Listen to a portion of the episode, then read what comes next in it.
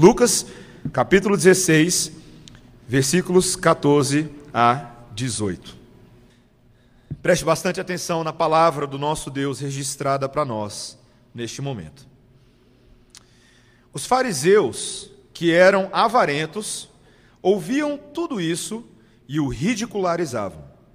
Mas Jesus lhes disse: Vós sois os que vos justificais a vós mesmos diante dos homens, mas Deus conhece o vosso coração. Pois aquilo que é elevado entre homens é abominação diante de Deus. A lei e os profetas vigoraram até João. Desde esse tempo, vem sendo anunciado o evangelho do reino de Deus, e todo homem se esforça por entrar nele. E é mais fácil passar o céu e a terra do que cair um tio sequer da lei. Quem repudiar sua mulher e casar com outra, comete adultério. E aquele que casa com a mulher repudiada pelo marido também comete adultério. Essa é a palavra do Senhor. Vamos orar. Senhor Deus, temos diante de nós a palavra que o Senhor mesmo registrou para que nós conhecêssemos a tua vontade. E sabemos que a tua vontade não é facilmente compreendida se não houver a tua própria interferência espiritual, com teu Espírito Santo iluminador e com todas as habilidades de discernimento que ele nos confere, para que possamos apreender os conteúdos aqui registrados. Senhor, se conosco nessa hora, habita no nosso meio e em nossos corações, produz aquela transformação que só o teu poder da cruz pode produzir. E nós nos submetemos a ti, porque sabemos que a tua palavra é autoridade sobre nós. Em nome de Jesus. Amém. A ideia do uso de um conhecimento de forma subversiva para exercer poder e domínio sobre outras pessoas não é uma invenção nova na, uma, na humanidade. Satanás já vem provando isso há muitos milênios. E tem um filme, a gente gosta muito de falar de filme aqui, tem um filme que saiu alguns anos atrás que eu gosto demais desse filme. O nome dele é chamado O Livro de Eli. Eu não sei se você já assistiu esse filme antes. Ele é estrelado pelo Denzel Washington, que nem é meu autor favorito, só que é. Ele é meu autor favorito. Meu ator favorito. E ele possui uma trama que trata de uma temática próxima a isso e muito interessante. O filme, ah, para quem não assistiu, ele mostra um futuro pós-apocalíptico, um mundo que foi devastado por uma guerra nuclear. Ah, e nesse mundo existe ali um homem chamado Eli, um homem que perambula e vive perambulando por esse mundo há 30 anos da vida dele, sempre em direção ao oeste. Todo mundo que pergunta para ele para onde ele está indo, ele fala: estou indo rumo ao oeste. Ah, e num determinado momento do filme, ele chega a um vilarejo cujo prefeito, um homem chamado Carnegie, ah, ele procura incessantemente um determinado objeto, um livro ah, que, segundo ele próprio, trará a ele o poder para governar todas as outras cidades que existiam porque a obra que ele buscava, esse livro, continha um conhecimento para dominar as pessoas. E esse é justamente o livro que o Eli tem em sua posse. Ele é o guardião uh, desse livro e que faz uh, com que ele viaje rumo ao oeste, onde ele entregará o último exemplar desse livro, é o último exemplar às autoridades devidas para que ali ele seja guardado e, quem sabe, reproduzido para o futuro. E a ideia implícita que esse filme traz é que esse livro é a própria Bíblia. De que o conhecimento que existe na Bíblia, o poder ali contido, se for ah, manipulado, poderia exercer um domínio sobre outras pessoas. Ah, e essa ideia é muito interessante, meus irmãos, porque ela fala sobre esse uso da lei de Deus quando é adequado à conveniência dos homens. Ah, foi exatamente esse fenômeno ah, identificado pelos reformadores no século XVI que ocasionou em grande parte o surgimento da reforma protestante. Naquele momento, a Igreja Católica Romana ela anunciava a palavra de Deus de uma forma ah, seletiva. Os cultos eram feitos, as missas, perdão, eram feitas em latim E o que era apresentado ali pelos clérigos era de acordo com a interpretação individual de uma igreja que tantas vezes utilizou sim a Bíblia para justificar suas escolhas terrenas e suas escolhas humanas nesse mundo. Então, quando nós vemos a reforma do século XVI, nós vemos um rompimento com esse sistema de pensamento em que os reformadores queriam tornar a palavra de Deus acessível a todos os homens, porque o único que pode governar sobre a vida das pessoas é Deus. Essa era a ideia.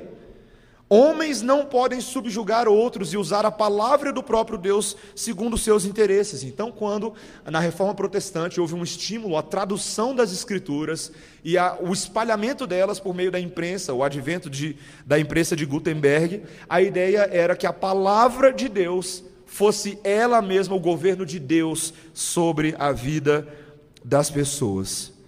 Mas isso não significa, meus irmãos, que o século XVI, por mais que tenha sido uma grande revolução, foi de fato uma transformação do mundo inteiro. Ainda hoje, no evangelicalismo moderno, nós vemos homens que continuam tendo um relacionamento de conveniência com a lei. Ainda que muitos possuam uma cópia da Bíblia nas suas próprias residências, vários que se dizem profetas e bispos e pastores e apóstolos nos nossos dias têm usado e justificado suas próprias agendas e seu próprio pecado usando a Bíblia para isso. Eu te pergunto hoje à noite, qual é o seu relacionamento com a lei de Deus? Você de fato compreende que a Bíblia ela é a autoridade absoluta de Deus sobre a sua vida em cada área da sua vida? Porque é fácil falar só a escritura só com os nossos lábios. Difícil é viver só a escritura. Ou talvez eu e você sejamos aqueles que têm invertido a nossa relação com a verdade e adequamos a verdade de Deus às nossas verdades pessoais, às nossas verdades individuais, segundo a nossa conveniência. Esse texto que nós estamos lendo hoje trata disso, trata de três posturas que nós devemos adotar quanto à lei de Cristo, quanto ao senhorio de Cristo nas nossas vidas. Em primeiro lugar, nós veremos que nós devemos ter uma atitude de apreciação dessa lei, ao invés de menosprezo da lei. Em segundo lugar, nós devemos ver que nós devemos ter uma competência, uma capacitação para obedecer essa lei, ao invés de uma desqualificação.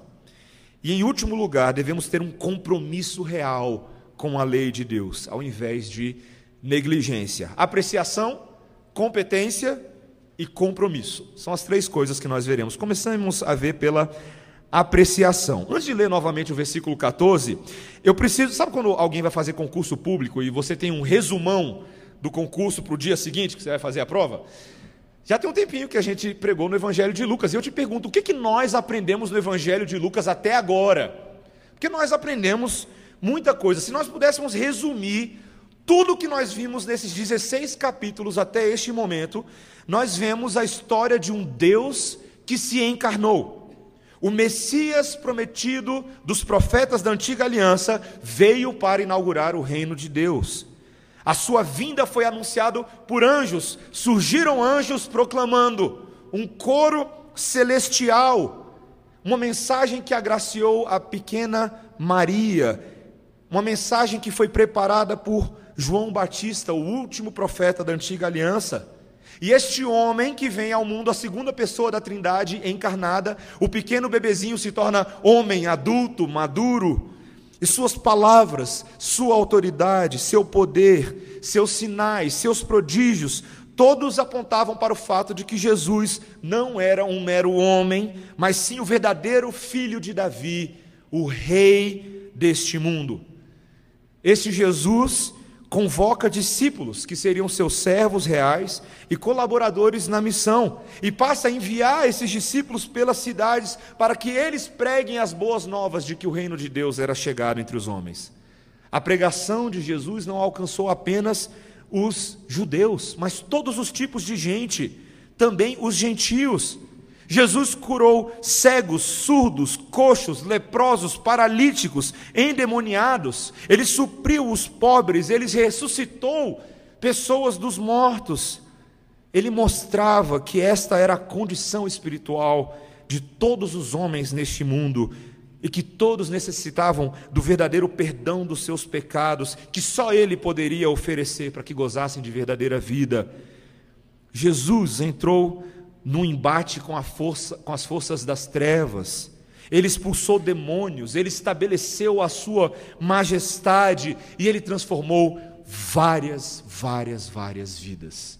Esse é um resumão dos primeiros 16 capítulos. Você pode ler tudo hoje à noite quando você chegar em casa. Quanta coisa gloriosa nós já aprendemos.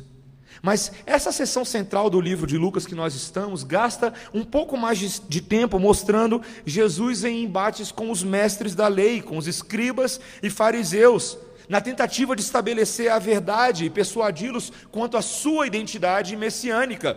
E nesse capítulo 16, ah, nós já ouvimos um sermão proferido pelo presbítero Cláudio, ah, nós vemos que Jesus havia acabado de contar a parábola do administrador infiel. E o objetivo era mostrar a relação entre riquezas e a nossa integridade. A nossa fidelidade ao Senhor é muitas vezes colocada em xeque quando o assunto é dinheiro. E Jesus tenta mostrar isso que muitas vezes, apesar de nós sabermos que as riquezas do céu são mais valiosas que as riquezas terrenas, se nós não somos confiáveis com o dinheiro que nos é confiado aqui, seja este muito dinheiro ou pouco dinheiro, nós também seremos incapazes de lidar com as vastas riquezas do reino de Deus. E por isso, o ponto de Jesus na parábola é que nós devemos manter a nossa integridade em todas as questões, sejam grandes ou pequenas. Veja o versículo 13 quando ele mostra isso claramente. Ninguém pode servir a dois senhores, porque ou há de aborrecer-se de um e amar ao outro, ou se devotará a um e desprezará ao outro. Não podeis servir a Deus e às riquezas. Essa é a síntese do que o Senhor Jesus Cristo estava defendendo ali. Mas eu e você, mais uma vez, nos deparamos com os abençoados fariseus. Versículo 14. Os fariseus, que eram avarentos, ouviam tudo isso e o ridiculizavam. Deveria ser ridicularizavam, que é a forma como eu falo, mas tudo bem.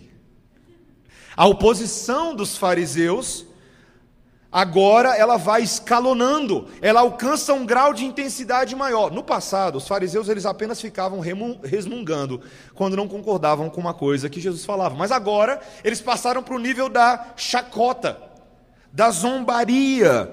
Eles riem da cara de Jesus. E o motivo para eles agirem dessa forma tão desrespeitosa, porque isso é muito desrespeitoso, era porque o texto nos diz, no versículo 14, que esses fariseus eram o quê? Avarentos.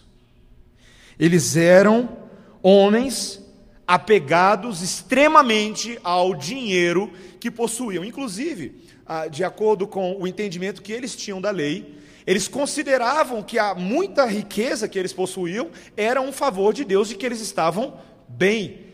Um fariseu que era muito rico era alguém que era visto como um tendo um sinal da aprovação de Deus. Mas o Senhor Jesus aproveita essa ocasião em que ele está sendo zombado para apontar a raiz espiritual mais profunda do problema desses homens, que não era apenas a avareza, o diagnóstico verdadeiro do status espiritual desses homens era mais profundo. Veja o versículo 15: Vós sois os que vos justificais a vós mesmos diante dos homens, mas Deus conhece o vosso coração, pois aquilo que é elevado entre os homens é abominação diante de Deus. Deus detestava a riqueza desses homens, ele não aprovava. E o motivo pelo qual ele detestava o acúmulo financeiro deles é porque os fazia abandonar a verdadeira espiritualidade. Eram homens cheios de justiça própria, cheios de si, impressionavam as pessoas externamente, mas Jesus aqui recorre àquilo que foi ensinado em 1 Samuel 16,7, de que o homem vê o exterior de uma pessoa, mas Deus vê o coração. E Deus não se engana. Deus sabe exatamente quem esses homens são. E é curioso nós pensarmos que na palavra de Deus, toda vez que você tem uma tentativa de combinar enriquecimento pessoal com aparência de piedade, ninguém gosta de ser confrontado do seu pecado. Eu vejo hoje o padrão dos teólogos da prosperidade, os apelos materialistas. Vocês já perceberam que os sermões deles nunca tratam dessas coisas que nós acabamos de falar aqui? Nunca. Nunca. Porque a riqueza dele é sempre justificada a partir de um ensoberbecimento pessoal. Mas veja, isso não só acontece com aqueles, aqueles que estão lá do outro lado da rua, que talvez preguem esse tipo de coisa. Isso acontece com o povo de Deus, conosco com muitos que muitas vezes idolatram secretamente uma vida de ostentação, uma vida de luxos, de posses, de uma suposta estabilidade financeira sobre todas as outras prioridades da vida, especialmente as prioridades espirituais. Infelizmente, meus irmãos, nós vivemos numa época em que se mede o valor das pessoas uh, por quanto dinheiro elas ganham. Eu lembro que eu tinha um grupo de amigos uh, na UNB que eles frequentemente faziam essa pergunta: quanto, quanto você ganha lá no seu estágio? Quanto você ganha? Quanto você ganha? Quanto você ganha? Como se nosso valor fosse definido por essa pergunta. A grande meta de vida de muitas pessoas hoje é ganhar mais. E aí você pergunta: para quê? A resposta é, ué, ora bolas, para ter mais. Muitas pessoas são assim. Se você colocar, digitar no Google, como ganhar dinheiro rápido, você vai ficar impressionado com a quantidade de alternativas e estratégias para que você possa fazer isso. De investimentos, estilo de investimento do seu dinheiro, ah, negócios. Eu lembro quando eu tinha 18 anos, eu fui convidado por um amigo meu para ir numa reunião que, na qual seria apresentado um produto. Calma, não contei ainda. Vocês estão rindo já, não contei. Calma, vou chegar lá. Acompanha comigo a narrativa, olha, vamos até o final. Ele me, eu tinha 18 anos e ele me fez um convite para que eu ouvisse a respeito de um produto que era benéfico para a saúde das pessoas. Falei, joia, vamos, na minha inocência, gente. Né? E eu fui para a reunião. E me sentei lá na reunião, era uma salinha ali na Asa Sul, numa, numa sala onde haviam outras pessoas lá. E entra esse homem muito bem apessoado, muito bem vestido, e logo que ele entra, ele coloca um PowerPoint, um slideshow na, na tela, e ele começa a mostrar números. Números do sucesso financeiro pessoal dele e como ele galgou rapidamente aquele sucesso ah, em pouquíssimo tempo. E ele começou a falar disso, como nós poderíamos ter assim uma vida assim também, se nós ah, entrássemos naquele, naquele sistema, naquele sistema de marketing de pirâmide que estava sendo proposto ali. E eu, gente, eu sou tão inocente, eu sou tão inocente, que eu estou lá sentado ouvindo e pensando, mas qual é a hora que ele vai falar do produto mesmo? Como se o foco fosse o produto lá da. Não é, nunca foi. Nunca foi. Todo mundo que já passou por isso sabe muito bem do que eu estou falando. E essa é uma forma, às vezes, escamoteada e uma forma maquiada de nós não encararmos a verdade de que o nosso mundo ama a avareza. O nosso mundo ama ostentação. Não é à toa que os, o povo daquele produto lá coloca os adesivos nos carros deles. E andam por Brasília com os carros todos adesivados carros bonitos, com a marca do seu poder. Meus irmãos, o avarento não é apenas aquele que é extremamente apegado ao dinheiro, mas é aquele, como o Senhor Jesus Cristo mostrou ao longo de todo esse evangelho, é aquele também que não demonstra generosidade. É aquele que é caracterizado pela mesquinhez, é mão de vaca, é mão, é mão fechada, não compartilha o que tem porque idolatra suas próprias posses. E eu pergunto para você, será que às vezes nós não somos parecidos com esses fariseus que zombam das advertências de Jesus contra a avareza. Que a gente tenta justificar e muitas vezes legitimar uma, uma vida em que nós damos vazão demais aos anseios financeiros do nosso coração, Ou quando nós ouvimos as palavras dessa noite, nós aplicamos isso a outras pessoas. Ah, eu conheço alguém que é assim mesmo. Ah, eu tenho que falar isso com ele. Mas, meus irmãos, a menos que nós levemos as declarações de Jesus a sério, nós podemos estar agindo exatamente como esses fariseus. Aqueles homens poderiam até persuadir outros de que eram piedosos, mas a sua ganância secreta era evidente para o Deus que tudo vê e era abominável aos seus olhos. É abominável. Lembra que nós já vimos tanto isso nesses dias nas igrejas de Apocalipse? Aquilo que é abominável a Deus deve ser extirpado do nosso meio. Meus irmãos, nós devemos cuidar dos nossos corações. A prosperidade, ela nunca pode substituir a devoção e o serviço a Deus. E nesse sentido, nós devemos verdadeiramente apreciar a instrução de Deus para nós hoje à noite. Esse é o primeiro ponto. Nós não devemos menosprezar aquilo que Deus nos fala, a lei dele faz um diagnóstico do meu e do seu coração. Nós estamos sendo colocados neste momento debaixo do microscópio do Espírito Santo. E ele olha para o nosso coração, não apenas para identificar a podridão que ali existe, mas para identificar se há uma disposição da nossa parte de ouvir a sua voz e não menosprezá-la. Se ouvirdes a voz do Senhor hoje, dê atenção a ela. Hebreus 3 mostra que o povo de Israel não era assim povo de Israel ouvia a voz de Deus por meio de Moisés, mas endurecia o seu coração e sofreu no deserto durante 40 anos. Meus irmãos, que nós saibamos apreciar a lei do Senhor, em primeiro lugar. Mas em segundo lugar, a questão é se nós temos competência, se estamos qualificados para obedecê-la. Veja os versículos 16 e 17. A lei e os profetas vigoraram até João. Desde esse tempo, vem sendo anunciado o evangelho do reino de Deus, e todo homem se esforça por entrar nele. E é mais fácil passar o céu e a terra do que cair um tio sequer da lei.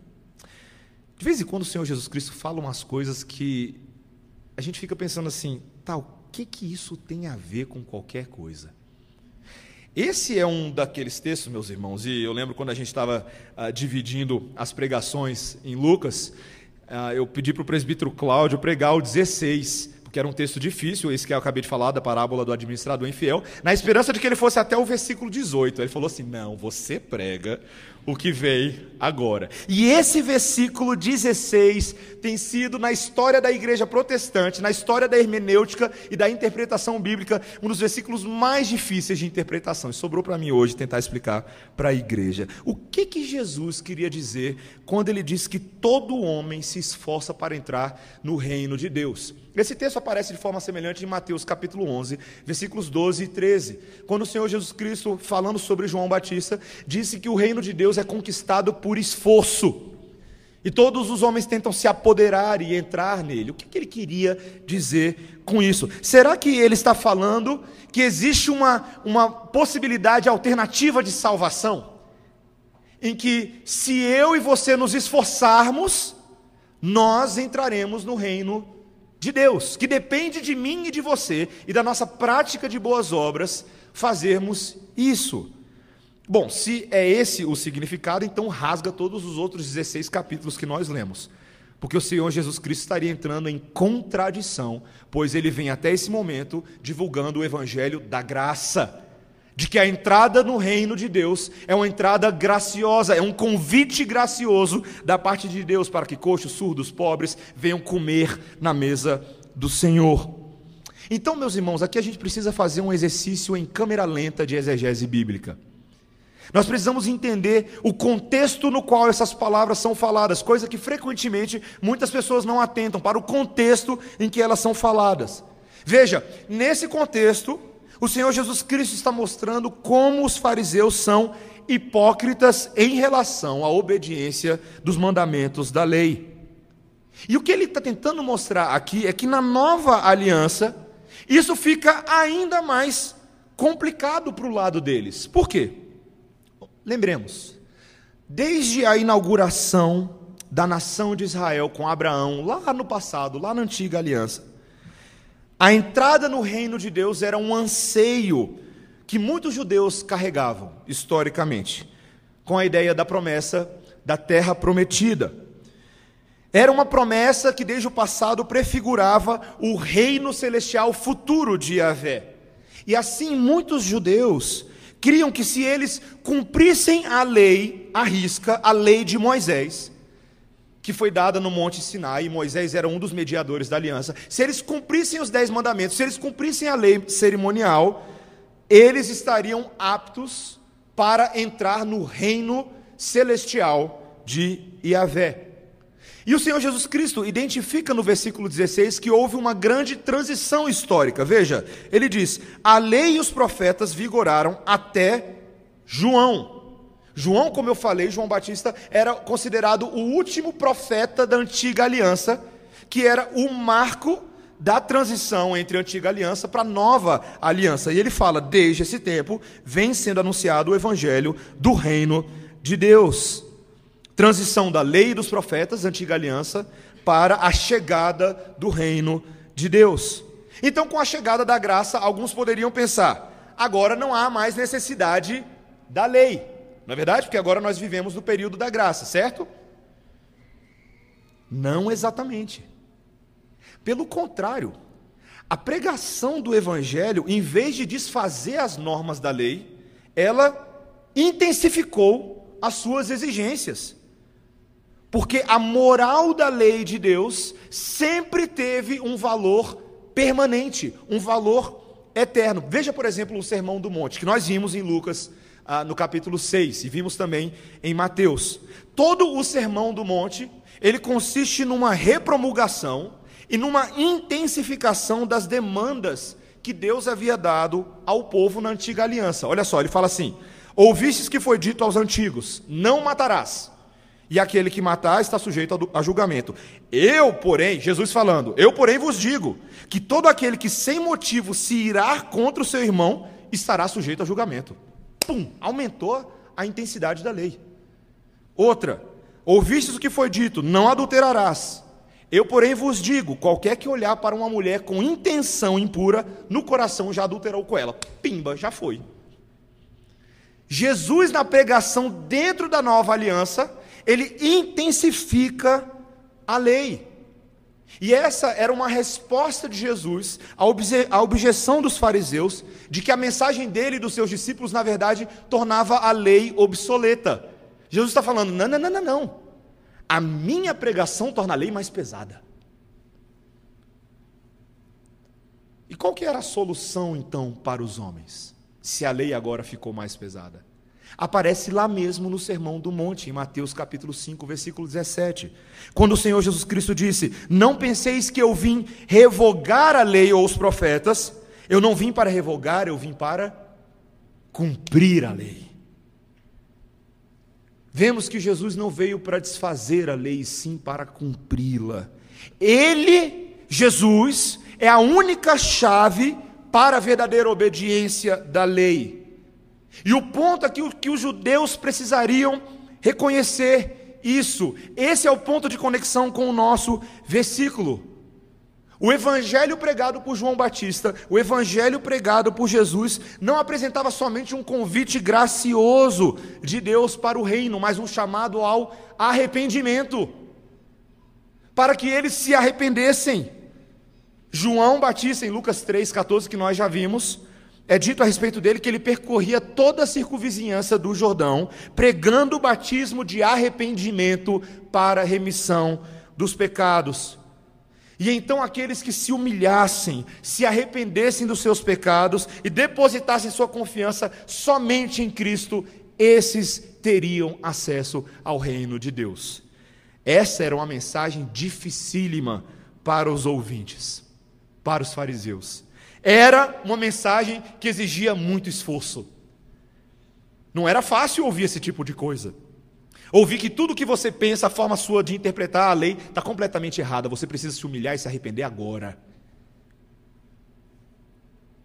Ainda que o Evangelho, veja, seja uma boa nova de esperança gratuita, ele também é uma mensagem contra-religiosa, ele é uma mensagem contra-cultural anunciada a homens que já acham que estão dentro do reino de Deus. mas que agora precisam se esforçar para ouvir a verdadeira mensagem que transforma. Muitos desses homens tentavam tomar o reino à força, uma certa opressão farisaica, um uso inapropriado da lei. Mas o que Deus está mostrando para eles nesse momento é que eles não conseguem cumprir a lei com seus próprios esforços. Isso é o que ah, um dos nossos pais da fé, João Calvino, reconheceu historicamente como sendo uma das funções da lei, dentro daquilo que ele chama do tríplice uso da lei. Vários pais da igreja, Agostinho e outros, já haviam tratado dessa questão. Ah, que a primeira função da lei de Deus para nós é de ser um espelho que mostra a perfeita justiça de Deus e logo, ao fazer isso, mostra a nossa própria incapacidade, nossa pecaminosidade de tentar cumprir. Ou seja, como Paulo fala em Romanos 3:20, por um lado, a lei nos transmite o conhecimento do pecado, é o que ele fala também no capítulo 7 de Romanos, versículos 7 a 11.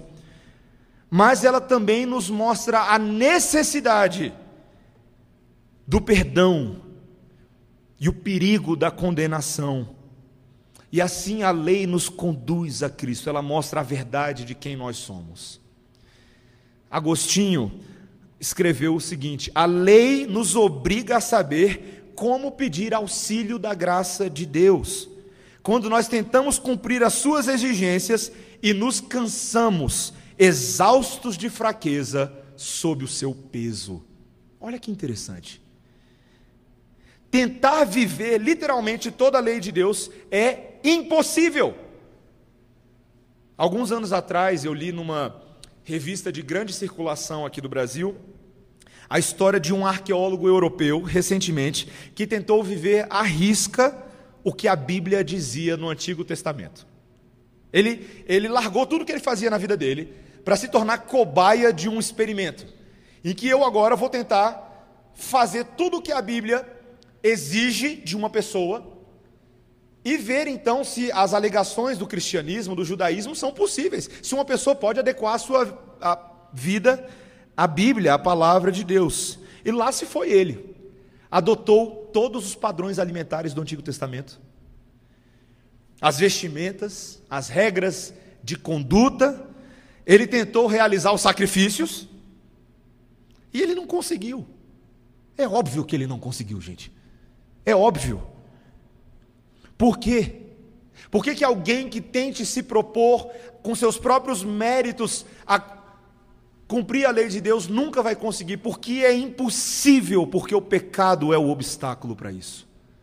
Não há possibilidade, claro que ele estava interpretando a lei cerimonial errada do Antigo Testamento, a aplicação dela para os nossos dias.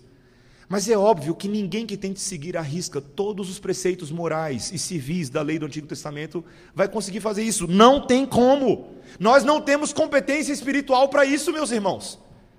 Nós somos desqualificados o nosso pecado nos separa de Deus. E reconhecer isso para mim e para você é muito importante agora. Às vezes a gente não reconhece isso e por isso que a gente entra num relacionamento truncado com a palavra de Deus.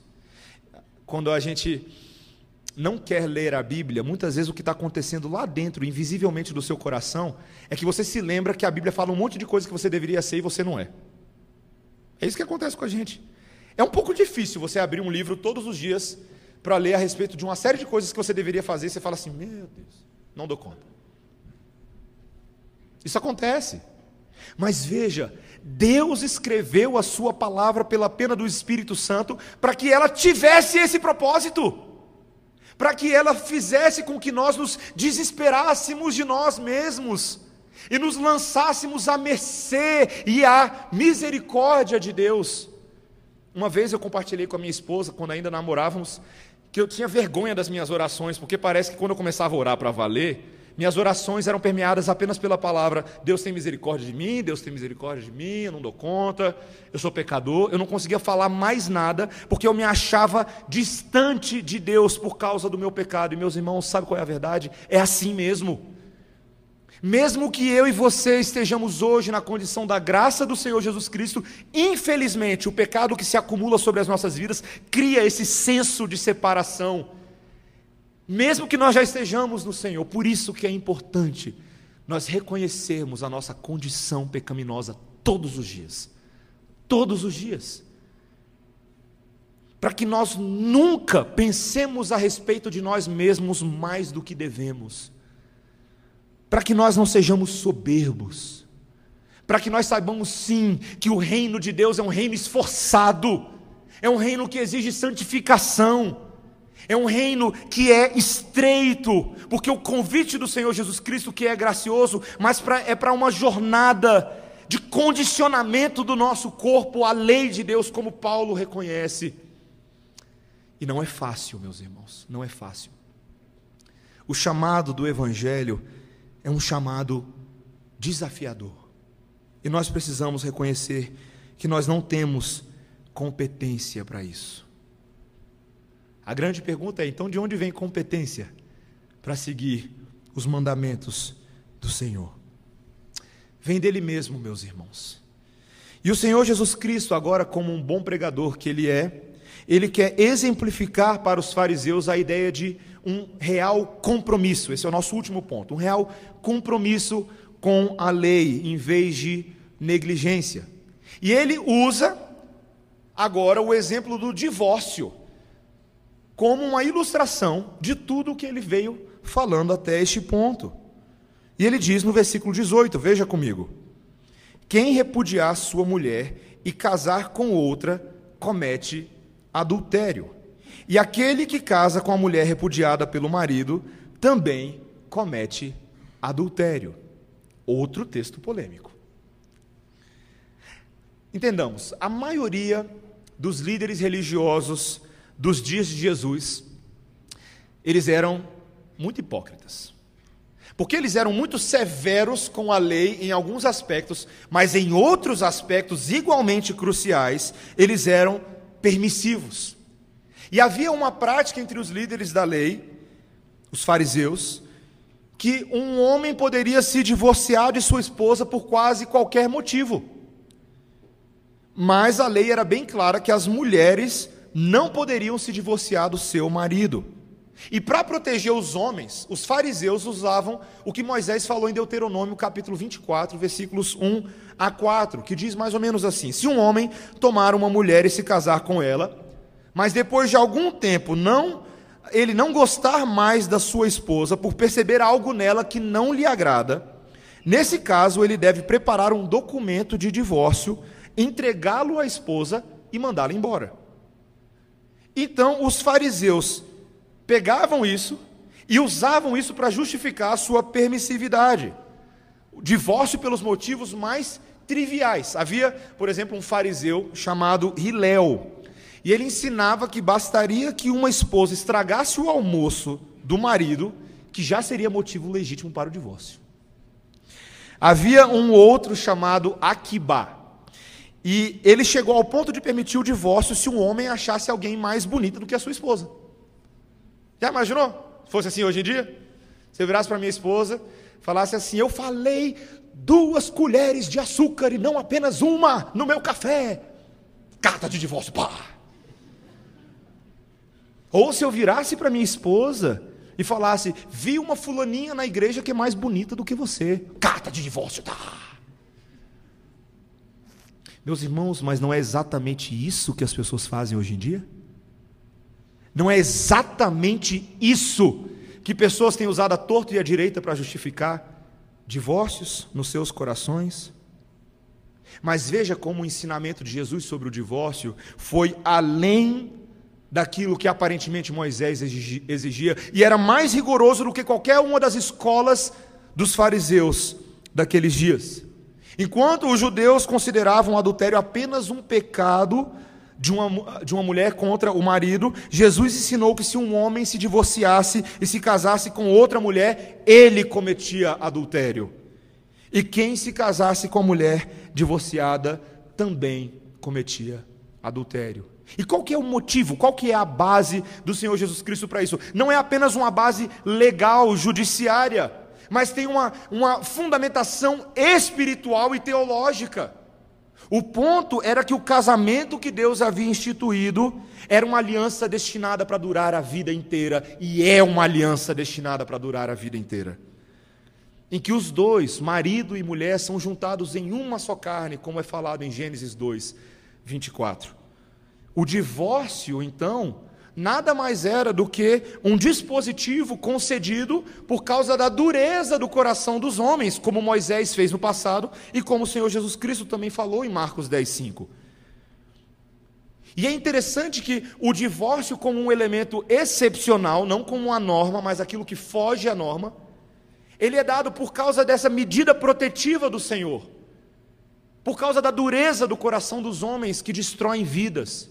E muitas vezes como uma medida protetiva para as partes inocentes. A nossa própria confissão de fé de Westminster, no capítulo 24, que trata do matrimônio e do divórcio, reconhece esse princípio que lemos hoje em 1 Coríntios 7. Nós lemos essas coisas em 1 Coríntios 7 hoje, na leitura bíblica alternada. E observa essa característica do divórcio. Veja, veja a linguagem da confissão de fé. Ela fala assim, ah, no capítulo 24, parágrafo 6. Posto que a corrupção do homem seja tal que o incline a procurar argumentos a fim de indevidamente separar aqueles que Deus uniu em matrimônio, contudo, só é causa suficiente para dissolver os laços do matrimônio o adultério ou uma deserção tão obstinada que não possa ser remediada nem pela igreja, nem pelo magistrado civil. Adultério e abandono são as únicas condições nas quais alguém pode ser considerado inocente nessa realidade. O parágrafo anterior diz assim: no caso de adultério depois do casamento, à parte inocente é lícito propor divórcio e depois de obter o divórcio, casar com outrem, como se a parte infiel fosse morta. Na antiga aliança, quando alguém agia como de forma adulterosa ou fazendo o abandono contumaz da sua casa e da sua esposa, a punição era apedrejamento. Uau! Essa era a punição do Senhor. Então, quando nós vemos hoje na nova aliança um processo de divórcio, que é legitimado dentro dessas circunstâncias, aquele que é considerado parte culpada, na verdade, ele é declarado como se morto. Não é à toa que tantas vezes o resultado disso é a excomunhão do corpo de Cristo, a morte espiritual. Este que age dessa forma, quanto mais não tem o Espírito Santo de Deus falando ao seu coração. Portanto, o nosso reconhecimento é de que ele não é um irmão, ele é um apóstata. E como que nós podemos determinar a legitimidade de um ato assim tão sério? 1 Coríntios 7, esse texto que nós lemos, e a, outra, a palavra de Deus em tantos outros textos deixa claro aquilo que a confissão fala. Para a dissolução do matrimônio é necessário haver um processo público e regular, não se deix, devendo deixar ao arbítrio das partes e à discrição das partes o decidirem o seu próprio caso. Nenhum divórcio deveria acontecer na vida da igreja, porque simplesmente os dois chegaram à conclusão de que eles não dão mais certo, quer saber, vão divorciar, acabou. Não. É sempre um processo acompanhado, supervisionado e julgado pelas autoridades do Senhor na vida daquela família. Meus irmãos, o ponto que o Senhor Jesus Cristo está tentando mostrar para esses fariseus e para nós nessa noite, de que não é meramente o mérito da letra da lei, mas o compromisso espiritual que nós temos com o Senhor por meio da lei. Deus é o nosso norte. Veja como esse texto que nós lemos deixa bem claro que uma vida redimida sob o senhorio de Cristo leva ainda mais a sério a lei de Deus do que aqueles fariseus que a tratavam de forma fria, de forma distante. Esses ensinamentos de Jesus chocavam mais os ouvintes do que as próprias leis que os fariseus falavam. E eles nos chocam hoje ainda. Tem muita gente que lê esse tipo de coisa na palavra de Deus e fala, vixe, e deveria falar mesmo. Jesus diz em termos inequívocos que o casamento é um compromisso vitalício, deixar a sua esposa por outra pessoa. Pode até parecer legal perante a lei de um país, mas é adultério aos olhos de Deus. Meus irmãos, sabe por que, que a lei do Senhor nos pesa dessa forma? Para que nós nos desesperemos de nós mesmos. Se olhar com olhares inadequados para uma mulher já é adultério, pensa com o que Deus pensa de mim e de você, hoje, nesse momento. Sabe para que, que Deus faz isso conosco? Para que o convite do Evangelho, a atração do Evangelho, nos seja o convite mais precioso e mais necessário nas nossas vidas. Para que nós vejamos a impossibilidade de nos salvarmos, mas vemos um Deus que é cheio de graça para nos restaurar. Um Deus que é cheio de misericórdia um Deus que nos ajuda a cumprir a lei que nós naturalmente não conseguimos cumprir. E como isso é possível? Porque Cristo cumpriu perfeitamente a lei em nosso favor. Você crê nisso? Você entende isso? Que Cristo foi o homem perfeito, que fez tudo o que Deus pediu dele na lei. Cristo conseguiu fazer o que aquele arqueólogo europeu não conseguiu fazer. Ele fez mais do que aquilo, porque ele é o próprio sacrifício. Ele é o próprio sistema cerimonial cumprido, ele é o próprio tabernáculo, ele é o próprio templo de Deus. Aquele que veio para cumprir a lei morreu pela punição e pela maldição da lei. Para que assim no Antigo como no Antigo Testamento apontava um sistema de substituição do sacrifício, nós também herdássemos a vida que somente o Cordeiro Santo de Deus pode nos dar. Meus irmãos, Cristo é o perfeito legislador. Ele escreveu tudo isso aqui. Mas ele também é o perfeito cumpridor da lei. Ele cumpriu a própria lei que ele escreveu para nós. Meus irmãos, não bastava o Senhor Jesus Cristo cumprir a lei em nosso favor. Para que eu e você tivéssemos hoje condições de estar sentados aqui num estado de graça perante o Senhor, ele precisava fazer uma coisa a mais. E sabe o que ele fez? Ele se casou com a gente. A forma como ele aplicou a sua justiça e o seu status, a forma como ele transferiu essas coisas para a gente, foi se casando conosco numa comunhão total de bens. No documento celestial do Senhor Jesus Cristo, tudo o que é dele é nosso também. Todas as coisas que foram conquistadas na cruz do Calvário pertencem aos eleitos, aos redimidos, à igreja do Senhor. Meus irmãos, nós somos uma noiva muito bem cuidada. Muito bem cuidada. Às vezes a minha esposa, quando ela está assim, muito exigente, querendo comprar coisa lá para casa, não vou denunciar, não, meu amor, fica, fica de olho, fica tranquilo. Eu fico pensando assim: eu gostaria de poder oferecer tudo o que eu posso para minha esposa, suprir todas as reais necessidades da vida dela e ser o marido perfeito. Mas sabe qual é a verdade, meus irmãos? Eu não tenho condições de ser esse homem. E ela sabe disso muito bem. Minha filha vai saber disso um dia, quando ela tiver condições de discernir. Ela vai ver que o papai é pecador, que o papai promete e não cumpre, que o papai parece uma coisa para os outros, mas às vezes dentro de casa age um pouco diferente. Infelizmente, meus irmãos, isso me traz vergonha. Queridos, mas como eu aprecio o fato de que o Senhor Jesus Cristo se casou comigo e com a minha esposa. E Ele supre para ela, para mim, para minha filha, tudo, tudo, tudo que nós não poderemos jamais suprir uns aos outros. Você sabe qual é o sucesso de um casamento bem sucedido, de um casamento feliz? Jesus no meio dele. Sabe por que, que tantas casas desmoronam? Por que tantas famílias se destroçam? Porque filhos odeiam os pais? Porque os pais não cuidam bem dos filhos? Porque Jesus já sumiu há muito tempo do mapa. Quando Jesus é o primeiro a entrar pela porta da nossa casa e o último a sair sempre, em todas as circunstâncias, meus irmãos, essa casa é certamente abençoada. Certamente. Ela pode passar por aflições, ela pode passar por agruras, mas ela tem o firme fundamento daquele que cumpriu toda a lei e sustenta aquela casa. O verdadeiro provedor da, da minha casa não sou eu, é o Senhor Jesus. O verdadeiro cuidador da minha casa não sou eu, é o Senhor Jesus. O verdadeiro defensor da minha casa não sou eu, é o Senhor Jesus. E porque o Senhor Jesus Cristo faz isso por nós, por mim, pela minha esposa e pela minha filha, eu posso fazer isso também pela minha esposa.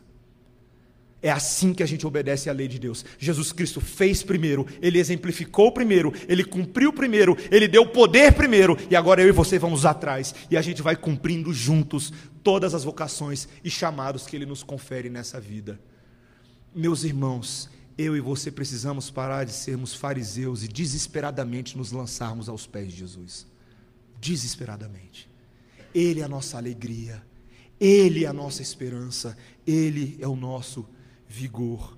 Se Jesus Cristo habita em nossas vidas, em nossa igreja, em nosso trabalho, eu e você verdadeiramente apreciaremos a lei de Deus e não a menosprezaremos. Aquilo que antes era contra nós se manifesta agora a favor de nós. A terceira função da lei é agora guiar os regenerados, os lavados e remidos pelo sangue de Jesus, as boas obras que Deus preparou para nós. E quais são essas boas obras? A própria lei. A própria lei que antes era a nossa condenação, agora é a nossa alegria. A própria lei que antes nos era punitiva, agora é o nosso maior prazer, meus irmãos. Como é bom ler a palavra de Deus quando nós sabemos que Jesus morreu por nós. Como é bom, como é maravilhoso. A lei agora, como Paulo fala em Gálatas no capítulo 4, ela funciona como um tutor, como um guia que nos conduz ao verdadeiro Deus e nos permite ter comunhão com Ele. E é nesse contexto que o Senhor Jesus Cristo nos dá tantas promessas e alegrias, e também nos dá deveres. Na grande comissão de Mateus 28, versículos 19 e 20, ele fala: Fazei discípulos de todas as nações, ensinando-os a guardar todas as coisas que eu vos tenho ordenado.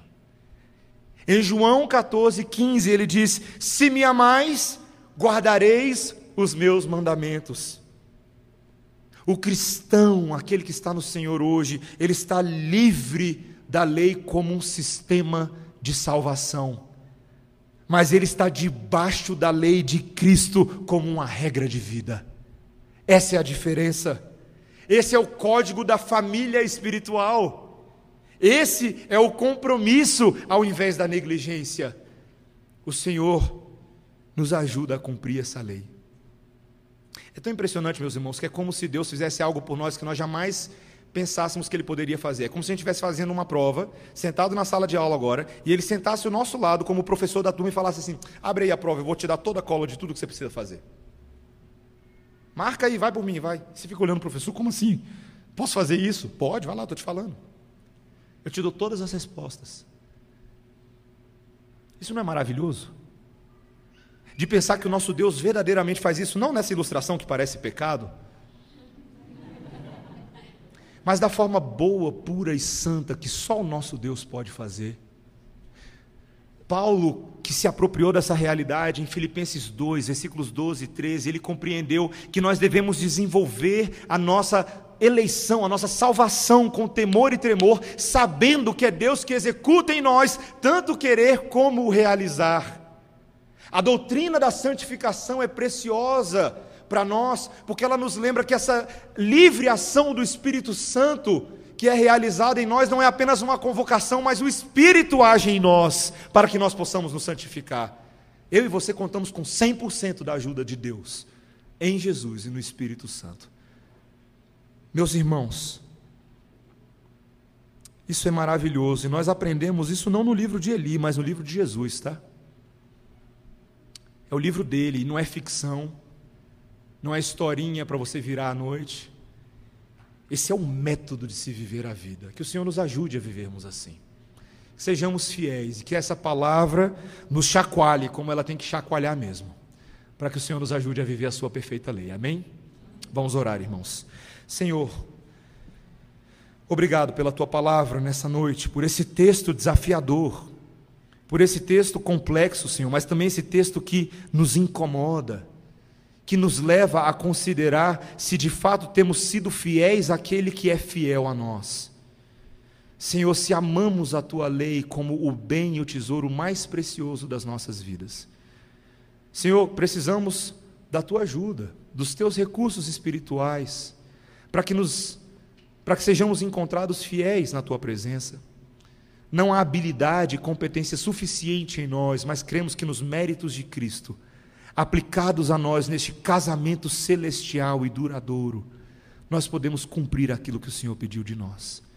Ajuda a tua igreja a abandonar a avareza, a ganância, a autojustiça, o coração que ocultamente guarda pecados de estimação. Ajuda-nos, ó Pai, a lançá-los todos aos pés do nosso perdoador, do nosso Senhor Jesus, no nome de quem nós oramos. Amém.